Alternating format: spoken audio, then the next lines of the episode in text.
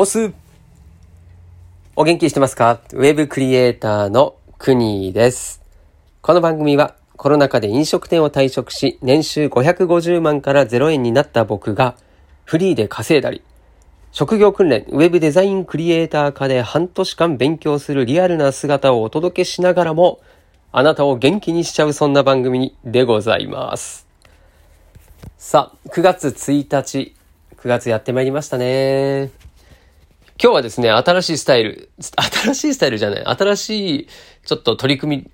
み、なんだろう、この収録の仕方がですね、スタンディングでやっております。で、片手にスマホを持ちながら、ちょっとね、なんだろう、こう、スタイルとしては、楽な方法、自由な方法で収録をするということをやっております。というのも、単にですね、今日、職業訓練の学校がいつもなら平日あるんですけれども、お休みということを知らなくてですね、はい、昨日先生からのメールで知ったということで、まあ、急にね、時間が空いたというところで、まあ、ランニングしたり、あと息子がね、今学校なかなか行けないので、まあ、なんでしょう、学校に行くのが何、4時間目かな。4時間目にやっとですね、本人も、辛いんだよね、とか言いながらも、えー、言ってましたということでですね、そのお見送りをしたりですね、はい、しながら、今やっとこう収録になっているということで、はい、さあ、今日のテーマ、今すぐディレクテ、ディレクターになる一番の近道は〇〇ですというお話をしたいと思います。まあ、職業訓練の話とも通ずるところもあるかもしれないんですけれども、うんまあ、今、そうですね、ウェブデザインの勉強をしているというところで、何を目指してるのというと、まあ、最終的にはですね、こう自分が作業者になっているというよりは、まあ、それを人に振ったりですね、こう仕事を自分が、えー、得意な人に渡していくっていう仕事ですね。そこのポジションまで行くことが、まあ、すごい大事だなと思ってるんですね。うん、まず最初のステップとしてはそこかなと。で今まで僕も飲食店の店長という立場は、どちらかというとそのディレクションに近いかなと思うんですね。なのでディレクター業の経験は、うん、あるんですけれども、まあ、それをまずは目指そうというところが、えー、何を仕事するにしてもですね、こういったライティングとかウェブデザイン系もそうですし、ずっとね、作業が好きっていう人はそれでもいいかもしれないんですけれども、まあ、そうなると、やはり、なんだかんだですね、こう時間を切り売りしているっていう状況は変わらないので、まあ、いかにですね、自分が早く手を離せる状況にするかっていうのは大事だなというふうに思ってるんですね。まあ、そういう意味では、じゃあどうやったらディレクターになれるのっっていうところにたどり着くんですよね。いずれ、こう、作業者から抜けたいって思った瞬間に、次、何をどうすればいいのかっ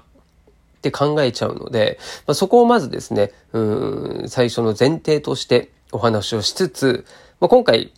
まず結論を言いますとですね、ディレクターになる一番の近道は、家族です。はい。何？家族。はい。これですね、まあ僕もです、今こう、飲食店で勤務してた会社員を辞めてですね、それでフリーでこう稼げるようになるために、まあ、まあちょこちょこ稼ぐことはできるようになってきているという中で、クラウドソーシングと言われるですね、まあいわゆる、その、ネット上で仕事、案件を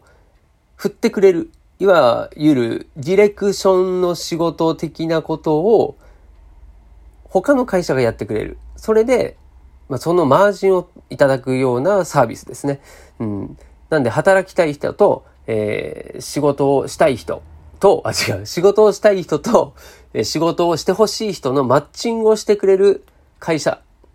なんで、例えばクラウドワークスとか、ランサ、ランサーズとかっていうのがそれに当たりますね。で、その、会社に手数料を支払うんですよね。ですので、実際の仕事の価値から、その手数料を引いた後のお給料が自分に入ってくるということなんですよね。なんで、その、そこに依存している以上、本来の価値以上の提供、うん、本来の提供した価値分の売り上げが入ってこないっていうことなんですよ。なので、ここで消耗しちゃうとですね、まあ、ただでさえ実績がない人っていうのは、以前もお話しした通り、どんどん消耗するんですね。時間を切り売りしつつ、さらに手数料も取られる。で、最初は単価も低いってなるとですね、こう、やる気がそがれていくんですよ。これは本当やったらわかると思うんですけども。で、なんだと、この、こんだけ頑張ってるのに、給料的にはちょっと満足いくものじゃないぞっていう風になるんですね。で、割り切る人は、まあ最初だからしょうがないし、今はね、その実績を積む時期だから仕方ないと。で、ネットで情報をそうやってね、いろいろ調べたりすると、まあ結構ね、それが、こう、セオリーになってるんですよね。その、オーソドックスなパターンになってるんです。うん。で、僕はこれは違うなと思っていて、まあ確かにそこでね、クラウドワークスのようなところで、うん、仕事をしている人たちもいらっしゃるし、実際にそれでもう多くの人たちが仕事をいただいているっていう実情もありますね。それもあるんですけれども、ただね、それって楽してるだけじゃないっていう話なんですよ。だし、楽をする代わりに手数料を取られているので、僕もメルカリとかやりますけれども、まあメルカリなんてそうですよね。自分でショップを立ち上げて、で、商品を誰かに売るって、まあ、ちょっとやそっとじゃできないですよね。その周りの人になるまだしも、世界中の人にそれを自分のね、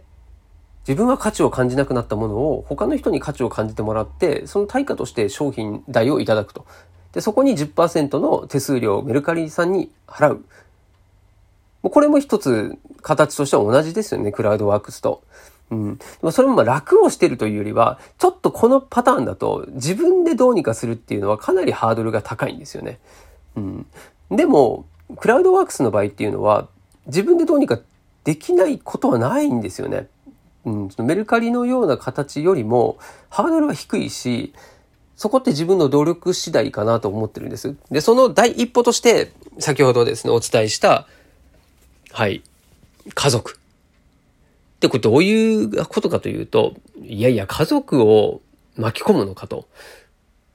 まあ、そういうふうに思う方もいらっしゃると思うんですが、もっとね、簡単に考えた方がいいと思っていて、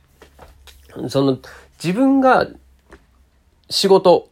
受注する仕事ありますよね。例えば、まあ、ライティングの仕事もそうです。でも、そこでですね、例えばクラウドワークスでライティングをするって言った時にですね、その自分のできる範囲っていうのは限られてますよね。で、まあ、自分が今まで経験したこととか、あとは得た知識をフルで活用できる案件を基本的には受けようとするんですよね。まあ、それはそっちの方が、うん、仕事も早いし、調べることも少なくて済むのでいいんですけれども、でもこれがですね、例えば自分の妻、親、あとは子供そこまでですね、幅を広げて、それを一つのチームとして考えて、仕事を受注するってなったら、今までですね、よりも、受注できる幅が広がるんですよね。そう。で、その全員がですね、家族全員がクラウドワークスに登録して、それで受注する仕事をそれぞれの得意分野で受注するっていうのだとかなりハードルが高いですよね。まして子供なんてそんなアカウントすら作れないと。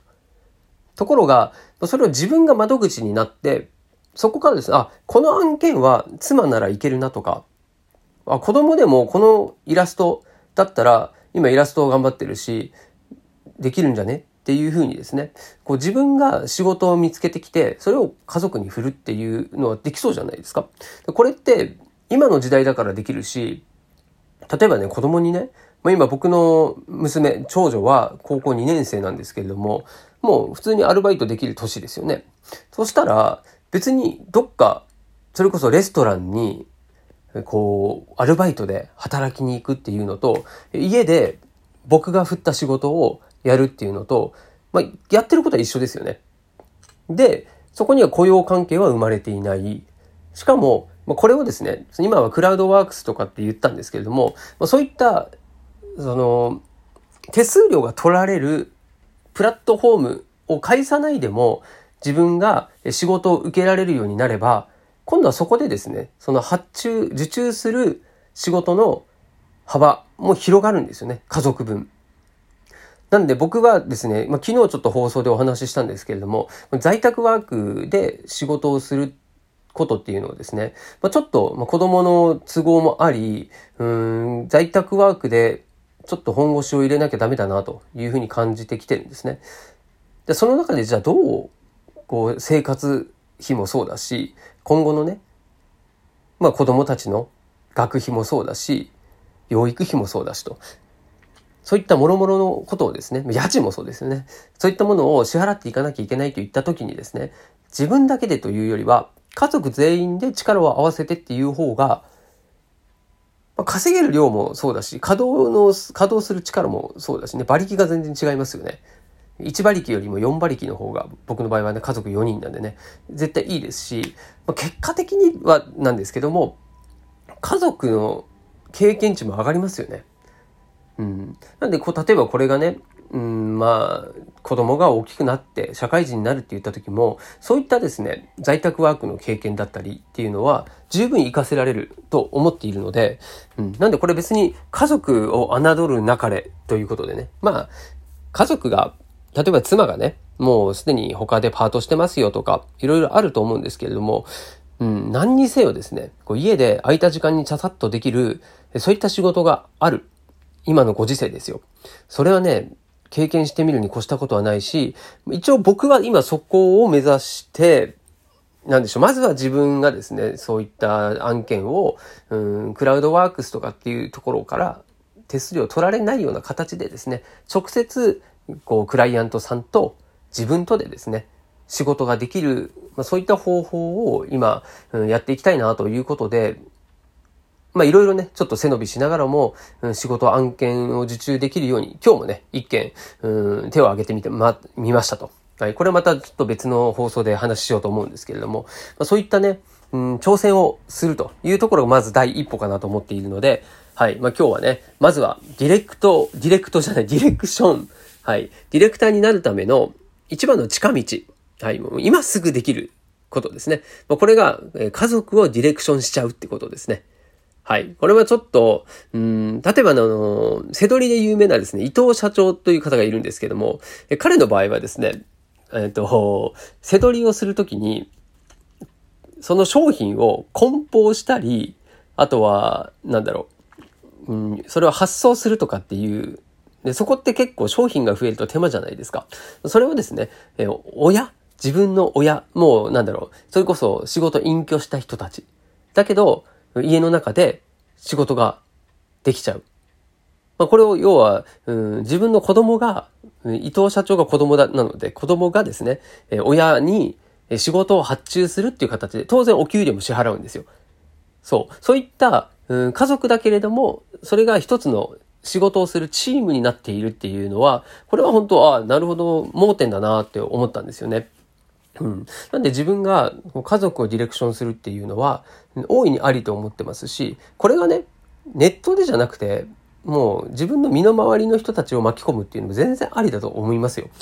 うん。まあ、親戚でもいいしね。それこそ友達でもいいと思いますよ。そうなると、その自分がディレクションする幅が広がるんですよ。だってこの人に頼んだらなんか何でもやってもらえそうってなれば、自分の価値も上がりますよね。そして人脈も増えるということになってくると思うので、なんでね、まあ、ネット社会といえども、やっぱりね、オフラインでの力っていうのは強いし、やっぱりこう、人、人とのですね、こう、距離が近いので、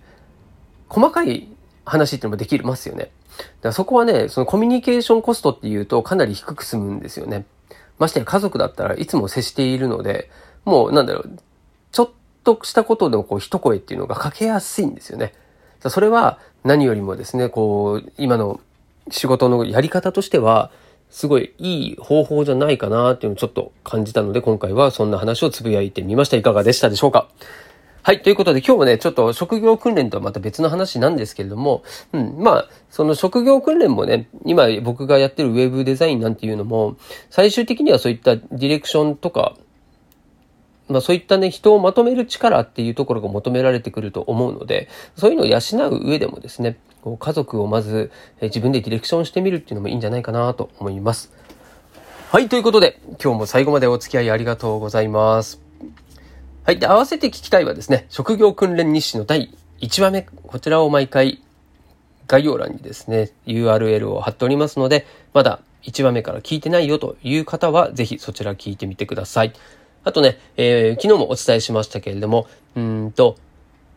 西野昭弘エンタメ研究所過去記事投稿を朗読するという番外編ですね。こちらはちょっといろいろな都合がありまして、えー、一度中止をするということになっておりますので、まあ、まずは今1日1本の放送で、えー、お届けしていこうというふうにですね、9月から、えー、ちょっと思考を変えております。はい。そして土日はですね、新しいチャンネル、今ちょっと準備これからするんですけれども、はい、準備でき次第ですね、新しいチャンネルで、えー、また違った方向性のですね、チャンネルをしたいと思ってますので、そちらでき、チャンネルできましたらまた紹介したいなと思っております。はい、ということで明日もまたお会いしましょう。お届けは国でした。したっけねー。